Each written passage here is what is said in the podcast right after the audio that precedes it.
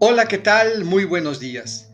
Te saludo con el gusto de siempre y te invito a que juntos escuchemos la palabra del Señor y la meditemos. Hoy, miércoles 7 de junio, continuando con el capítulo 2 del evangelista Marcos, escucharemos los versículos 18 a 27. Del Evangelio según San Marcos.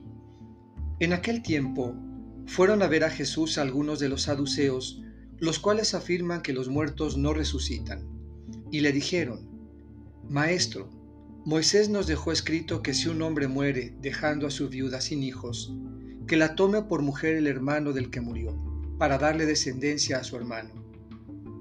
Había una vez siete hermanos, el primero de los cuales se casó y murió sin dejar hijos. El segundo se casó con la viuda y murió también sin dejar hijos. Lo mismo el tercero. Los siete se casaron con ella y ninguno de ellos dejó descendencia. Por último, después de todos, murió también la mujer. El día de la resurrección, cuando resuciten de entre los muertos, ¿de cuál de los siete será mujer? Porque fue mujer de los siete. Jesús les contestó, están en un error porque no entienden las escrituras ni el poder de Dios. Pues cuando resuciten de entre los muertos, ni los hombres tendrán mujer, ni las mujeres marido, sino que serán como los ángeles del cielo. Y cuanto al hecho de que los muertos resucitan, ¿acaso no han leído en el libro de Moisés aquel pasaje de la zarza en que Dios le dijo, yo soy el Dios de Abraham, el Dios de Isaac y el Dios de Jacob? Dios no es un Dios de muertos, sino de vivos. Están pues muy equivocados. Esta es palabra del Señor.